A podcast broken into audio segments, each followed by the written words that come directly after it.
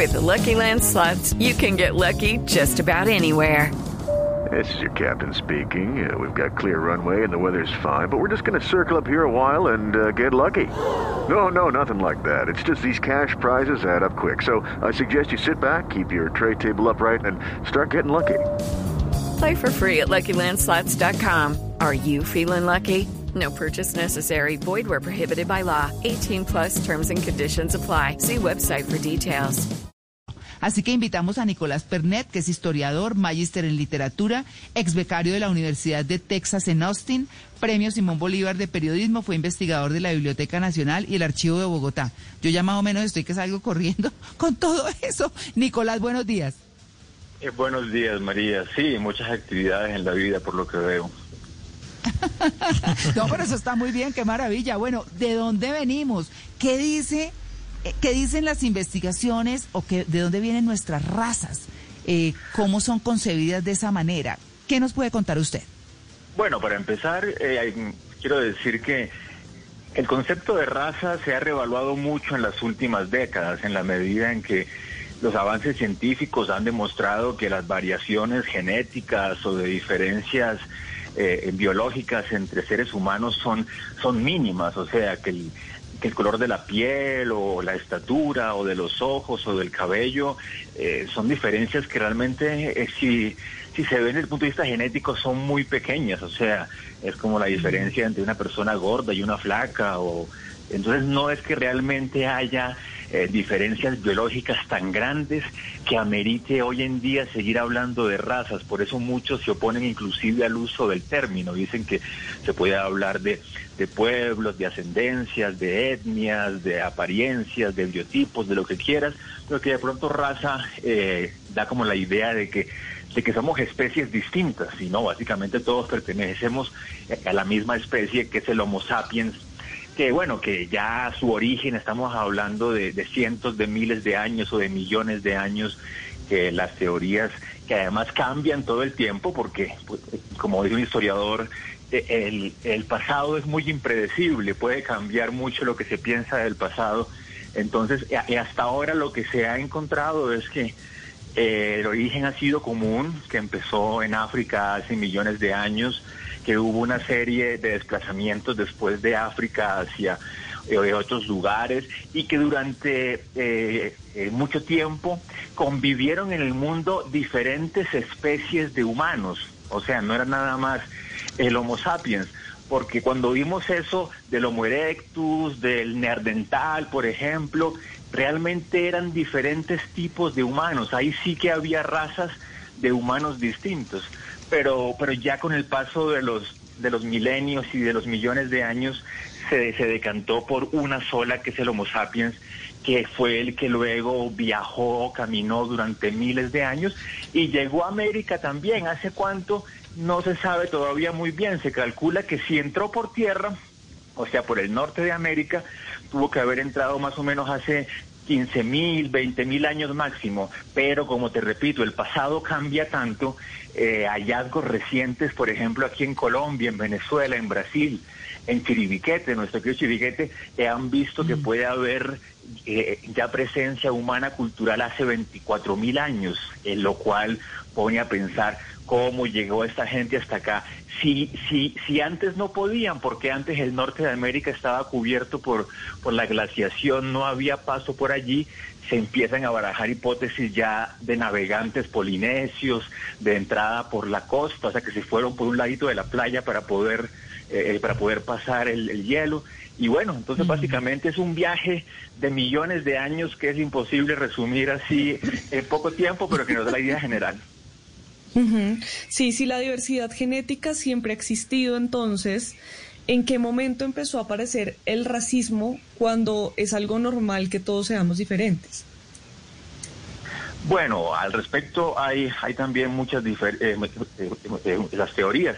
Dicen que, por ejemplo, los seres humanos somos animales que que hasta hace muy poco tiempo históricamente estábamos muy amenazados por las demás especies. O sea, como decía Desmond Morris, somos un mono desnudo, o sea que en las estepas africanas o en los bosques estamos realmente desprotegidos, que cualquier tigre nos puede comer fácilmente y que, y que así vivimos durante millones de años, o sea, realmente el hecho de que los seres humanos hace muy poco tiempo, o sea, pues históricamente hace 50 mil años empezáramos a desarrollar una inteligencia, una capacidad simbólica de pensamiento, fue lo que nos permitió como especie eh, sobrevivir y además llegar como, como al tope de la, de la cadena alimenticia y de todo lo que tú quieras. Y eso es lo que explican es que eh, tenemos un miedo congénito, tenemos una prevención congénita porque todavía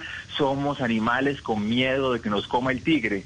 Pero como ya dominamos el tigre como especie, lo que sigue ahora es que empezamos a desconfiar mutuamente y a vernos unos a los otros como una posible fuente de peligro. Entonces todavía esa, esa constante paranoia, ese miedo hace que empecemos a ver los congéneres diferentes. Y ahí es que entonces el color de la piel, la religión, la apariencia física, la cultura, nos hace que veamos a los demás como amenazas, como enemigos, como posibles peligros para nosotros, en lugar de ya darnos cuenta que, que como especie estamos todos unidos en el mismo viaje. Por ejemplo, ahora con estos coronavirus uno se da cuenta que todos estamos más o menos en la misma barca porque porque mm, porque los humanos estamos todos a merced de, del virus y eso nos hermana, nos eh, eh, nos iguala en cierta medida pero digamos que el inicio exacto del racismo no, es fecha, pero se puede pensar que tiene que ver justamente con esta, con esta mirada del otro con sospecha, como, como peligroso. Y ahí sí todo lo demás sirvió para, para, para, eh, eh, eh, para justificar esa, ese miedo a los congéneres. Excelente. Nicolás, yo quiero saber si, si nos ubicamos en el cuerno de África, cerca del gran valle del Rift, donde se supone comenzó la vida humana como la conocemos. ¿Eso quiere decir que en algún momento todos fuimos de una misma raza? ¿Todos fuimos negros? Sí, sí, pues eh, se supone que, que, la teoría de ese origen único sí, sí quiere decir que todos tuvimos ancestros similares y que luego los cambios físicos se debieron eh, para adaptarse al medio, o sea, que, que para, para habitar eh, lugares muy fríos del norte de, Europa se, se, perdió melanina y entonces tuvo que acumularse la sangre más bien dentro del cuerpo para calentarse y la piel perdió coloración, que para quedarse en la línea del Ecuador tuvieron que, que, hacerse más oscura la piel para aguantar mejor el sol y, y para para regular también la melanina en la piel, o que los asiáticos justamente con las estepas estas, donde el frío, donde la brisa se puede meter en los ojos, tanto cerraban los ojitos así para, para que no les entrara la brisa que, que terminaron con los ojos más, más rasgados. En fin, diferencias que biológicamente son mínimas, o sea que es nada más una eh, la especie de adaptación biológica al contorno, pero que no significa ni superioridad, ni mejoría, ni inferioridad de ningún tipo. Es como, como decir... Mm, que por ejemplo los europeos que llevan tantos milenios conviviendo con, con vacas y con leche, que han, que han generado una, una tolerancia más alta a los lácteos, de los americanos, por ejemplo, que, que apenas hace 500 años conocimos eso, entonces eso hace que seamos más, eh, más tolerantes a la leche. Pero eh, eh, nos hace superiores, inferiores, eso realmente son nada más adaptaciones que hay al medio. Entonces, luego fue que, que todas esas diferencias que son mínimas se empezaron a usar como, vea, este aguanta mejor la leche, debe ser superior como ser humano, en lo cual es descabellado por completo. Eh, doctor Pernet, hace poco una actriz y directora colombiana, Paula Baldión, hizo un documental que se llama Immigration. Ella recorrió todo Estados Unidos, tomando pruebas de ADN a diferentes tipos de la población y de regreso les entregaba las muestras y para sorpresa de muchos se daban cuenta que ya no había razas puras, que ellos se creían blancos o arios o americanos puros y, y realmente su mezcla de ADN era una mezcla de muchas razas. Hoy en pleno siglo XXI podemos hablar de una raza pura o ya eso ya no existe. No, yo creo que ya es evidente que no hay ningún origen puro ni, ni, ni, ni racial, ni... Pues eh, eh, se sigue vendiendo como, como ilusión la idea de, pureza y todavía nos venden agua pura y raza pura y aire puro pero, pero más bien la historia lo que ha sido es una, una, una larga mezcla, unos largos viajes y evidentemente a nivel genético se han encontrado de todo, o sea, se han encontrado hasta vestigios de neandertales en el ADN de los humanos, pues de los sapiens, así que, que también no se sabe si es que hubo mezclas con entre el Homo sapiens y el Homo neanderthalis.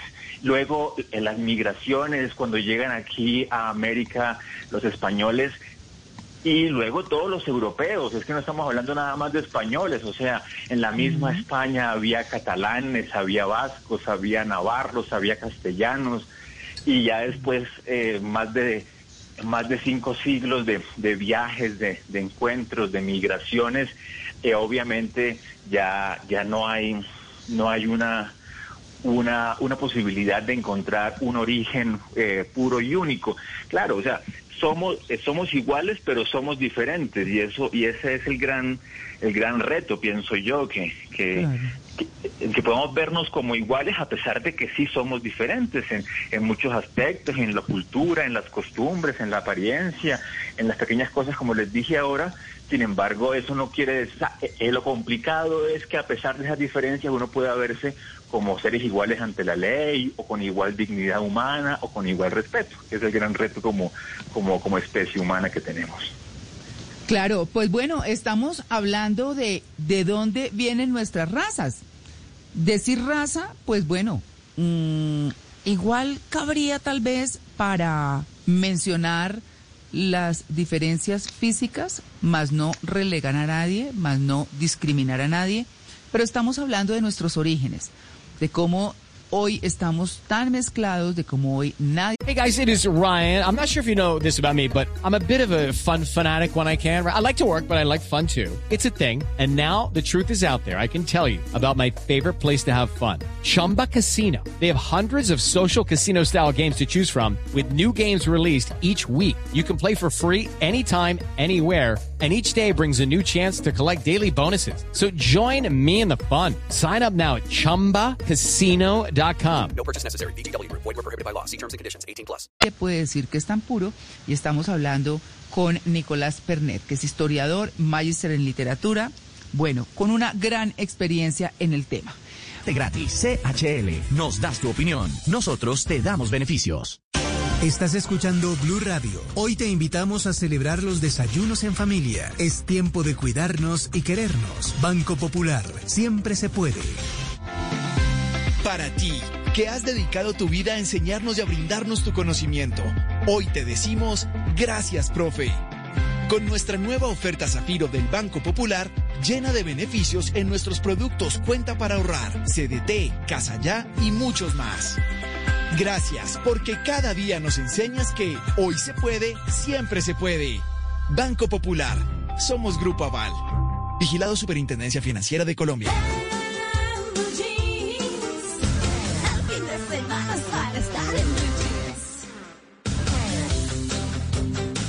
Bueno, continuamos con nuestro tema central a las 8 y 43 minutos de la mañana y estamos hablando de de dónde vienen nuestras razas. Ya hablamos de, de alguna manera una breve eh, reseña con nuestro invitado Nicolás Pernet, que es historiador y magister en literatura, experto en esto. Y bueno, pues sí, digamos que fueron cambiando los colores y depende de dónde eh, estábamos, pues también se acondicionó el cuerpo, podríamos decirlo así. Pero cuando uno viene eh, a América, y hablo de América no al estilo gringo, sino América, todo el continente americano, pues uno se encuentra con muchísimas, muchísimas variedades. Por ejemplo, por decir algo, solo en Colombia, si uno va a Santander, se encuentra con un sector, Santander y norte de Santander, una parte que tiene mucha influencia alemana en lo en lo en eh, digamos en las, los rasgos las, características. Entonces encontramos eh, personas rubias de ojos claros altas eh, es decir hay muchas cosas que, que dejan muestran el rastro de quienes vinieron y estuvieron con nosotros. Obviamente también hablamos de los esclavos, obviamente también hablamos de esas personas de Medio Oriente que vinieron y se establecieron en la costa.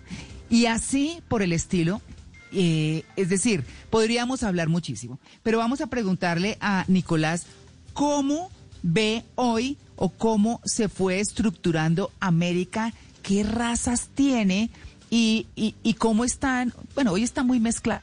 ¿Qué, ¿Qué, razas llegaron a América? Sí, claro, eh, como tú dices, uno puede encontrar gente de todas las apariencias en América y en Colombia, inclusive, cuando uno ve la, la marcha inicial de las Olimpiadas, bueno, cuando había Olimpiadas cada cuatro años, que uno ve todos los países caminando, yo siempre veo y digo, yo he visto gente así en Colombia, o sea, no hay ninguna apariencia física del mundo que yo eh, no haya visto en Colombia, lo cual es justamente nuestra riqueza y, eh, eh, lo que le da toda la toda la maravilla a este país. Entonces, como tú decías, puede haber gente que viene de, de Alemania, como como Lenguerque, como Geo von Lenguerque, que llegó a Santander eh, en el siglo XIX y, luego toda la migración del siglo XX también para hacer empresa, para producir café, para exportar, porque además los alemanes también se demoraron mucho en venir también porque antes eh, la Iglesia Católica estaba muy alerta de la migración del norte de Europa porque le daba miedo que vinieran, por ejemplo, eh, los protestantes, porque podían cambiar la religión también acá de los católicos. Igual desde antes los españoles, como yo decía, no es nada más los españoles, sino las diferentes eh, pueblos y orígenes españoles, porque una cosa es la gente del sur de España, eh, los andaluces, con todo ese con todo ese eh, todo ese sabor inclusive que viene de los musulmanes, de los africanos o la gente de Castilla, del centro o la gente de Canarias, de las islas, por ejemplo.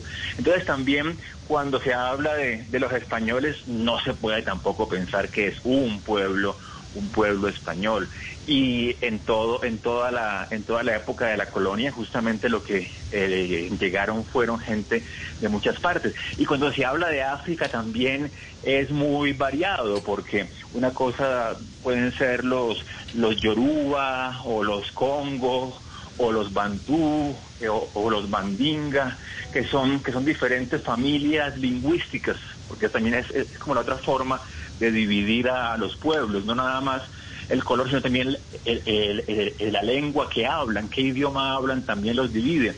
Entonces, no es que nada más llegaran de España y de África, o sea, en África había que la división de la división de la división y también en España los diferentes pueblos, como aquí también en la misma Colombia en lo que ahora es Colombia, nunca hubo una unificación ni, ni racial, ni, ni lingüística, ni política, porque aquí había los pueblos muiscas de la sabana, aquí entre, entre Bogotá y Tunja, que hablaban eh, muisca de la familia del Chipcha, pero también había eh, los Caribe, eh, había eh, Aragua, había los pueblos del Amazonas que hablan otro idioma. Entonces siempre en Colombia ese ha sido también el, gran reto, o sea, pensarnos como un país, como una nación, que alguien de, Barranquilla tiene cosas en común con alguien del Amazonas o un santanderiano rubio con un chocuano negro, o sea, que toda esa variedad de población se sienta parte de un país, siempre ha sido el gran reto que también sigue para el futuro. Nicolás, eh, en América hay varias poblaciones, o bueno, hubo grandes imperios como el Inca, como los mayas, bueno, de pronto un poco más pequeños como los chipchas, eh, pero más allá de eso hay una columna vertebral que nos une eh, no solo en costumbres, sino en alimentos. Y uno de esos es el maíz. Ya hemos dicho y nos habló de que de pronto esa posibilidad de adaptarnos a distintos climas nos da unas características físicas. Es posible que el alimento también lo sea y teniendo en cuenta eso que eso que es el maíz, que finalmente conecta a todo este continente, porque todos, o la gran mayoría, son bajitos, gorditos, no sé qué, eh, la, cara y esos rasgos indígenas, eh, ¿eso también se puede dar de pronto por el alimento, al menos en América?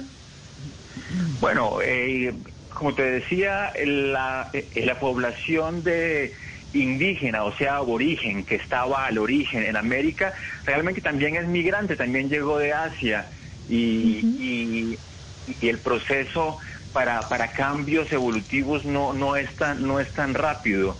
Eh, hay, hay de pronto ciertas adaptaciones eh, que empiezan a aparecer en los, en los, en los cuerpos, pero, pero estamos hablando de que en términos evolutivos eh, la humanidad americana es más bien joven, puede tener 15 mil o 20 mil años, en, en cuando eh, más bien estos cambios como el maíz, como, como, como domesticar las, las papas, el maíz, el tabaco, todos los productos que vinieron de América, ya que eran más cambios fue culturales, crearon fue ya eh, todos estos imperios que tú mencionabas, el, el, azteca o el inca o todos los pueblos que llegaron a un nivel alto de, desarrollo político, en gran medida fueron cambios culturales debido justamente a actividades como cuidar el maíz, porque entonces esta, eh, eh, la milpa de, de maíz, los dioses para estos pueblos enseñaron fue actividades de cuidados agrícolas, de fiestas agrícolas.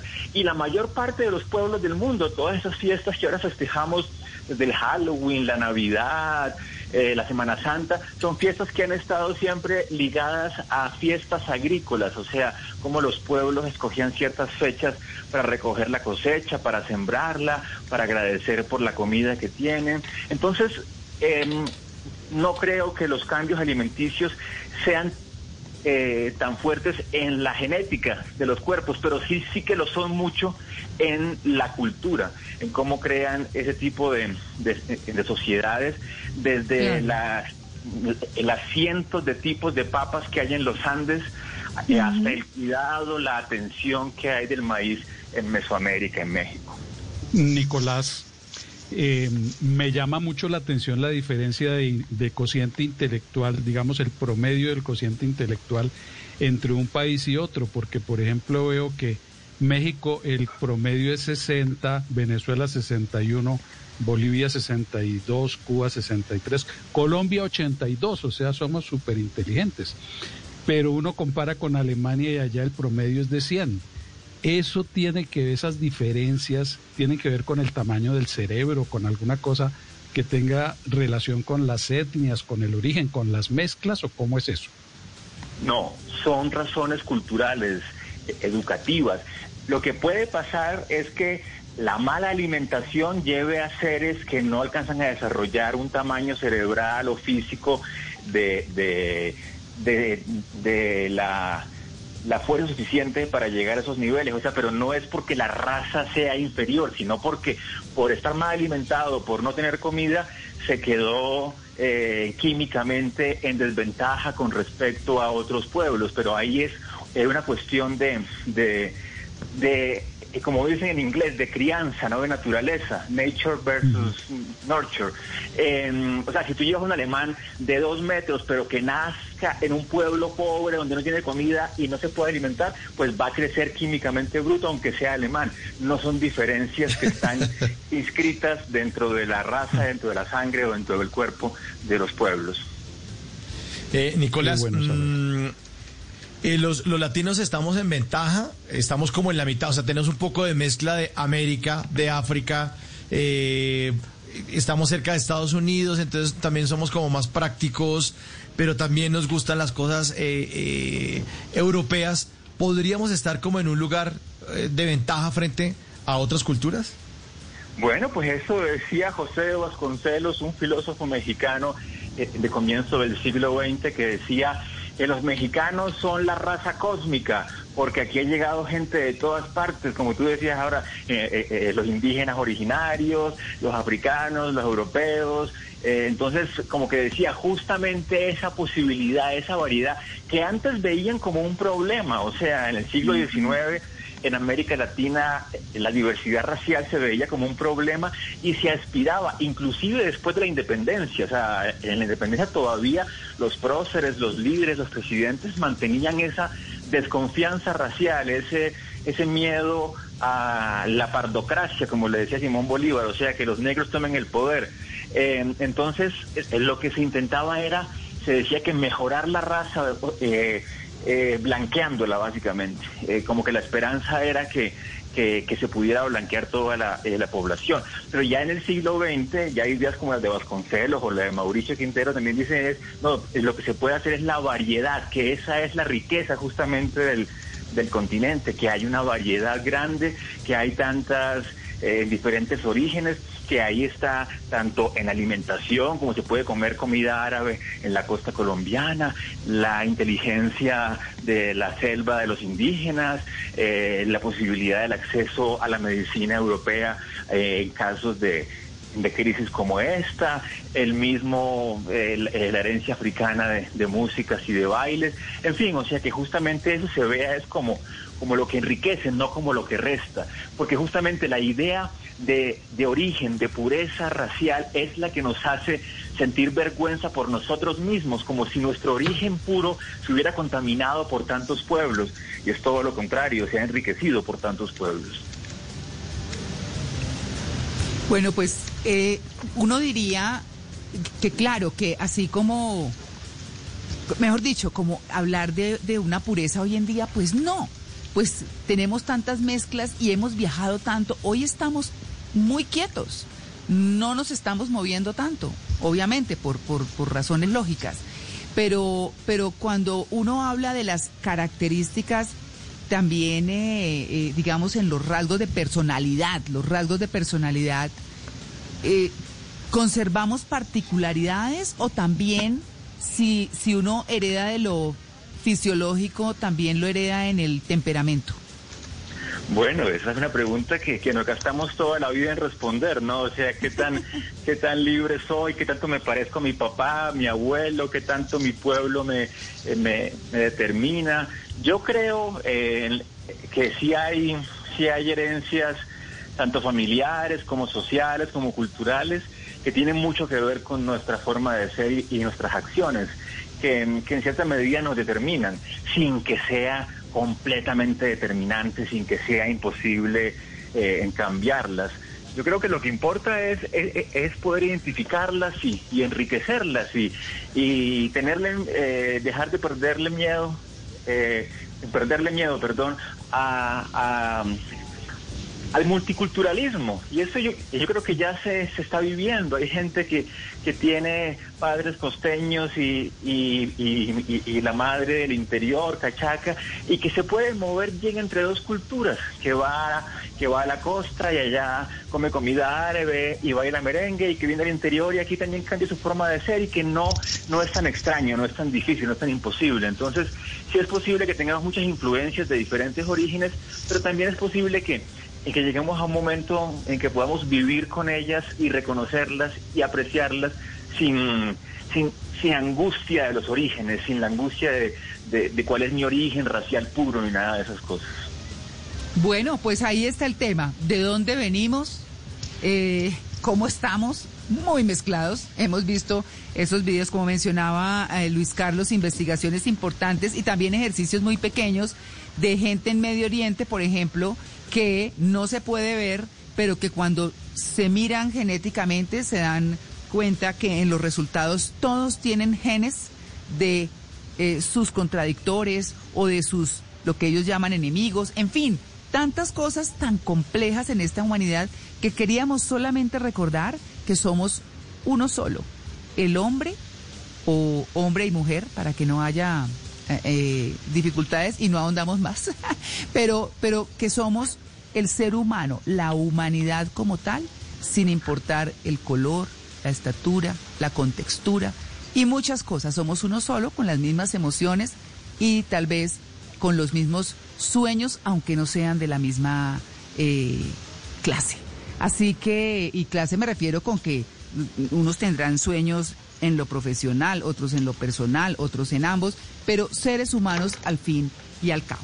Así que, pues bueno, muchas gracias, eh, Nicolás, por su atención con el Blue Jeans de Blue Radio. No, con gusto, María. Saludo para ti, para Simón, para Mauricio, para Fernando, para todos en la mesa y para todos en el país. Muchas gracias. Gracias. Una hora. With the Lucky Land slots, you can get lucky just about anywhere. This is your captain speaking. Uh, we've got clear runway and the weather's fine, but we're just going to circle up here a while and uh, get lucky. No, no, nothing like that. It's just these cash prizes add up quick. So I suggest you sit back, keep your tray table upright, and start getting lucky. Play for free at LuckyLandSlots.com. Are you feeling lucky? No purchase necessary. Void where prohibited by law. 18 plus terms and conditions apply. See website for details.